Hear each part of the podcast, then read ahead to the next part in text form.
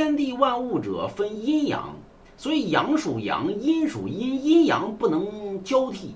那么，比如说男的女的，那不是那不是咱们所谓的阴阳，阴者乃为鬼，阳者乃为人。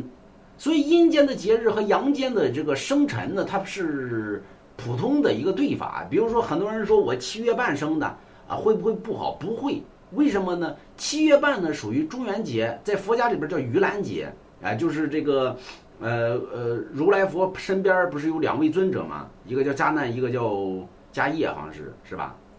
啊，他当年救母救他妈的时候呢，如来他法力广大，但是他妈在在阴间地狱受苦。给他妈怎么吃呢？他妈吃不着，饿的逼呃饿 啊，饿的不行不行的。这在最后呢，这哥们儿呢去求如来去。如来说：“你法力广大，你怎么能救不了你妈呢？对吗？”说不行啊，我给我妈弄过去的什么东西，最后都变成炭灰了，我妈吃不着啊。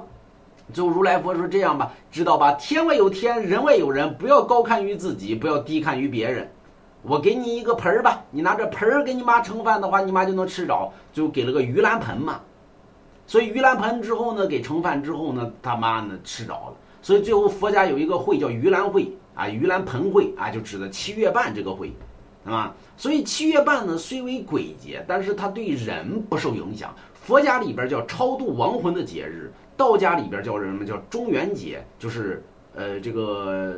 出生啊和这个转世的日子，但是跟阳间出生它没有任何关系，所以你不管说你是三月三了、七月半了、十月一了，那么这都是人民间里边三大鬼节，但是对于人的出生是没有任何影响。对于八，咱们一般提到的八字呢是属于十天干和十二地支的对应，所以跟这个节日上并没有任何的冲突，所以鬼节出生也不影响，对吧？所以。不太影响。你要非得说我这心里边过不去，说龙王那咋整啊？买龙王家一幅字画，哎，往家里边一挂，哎，它就好了。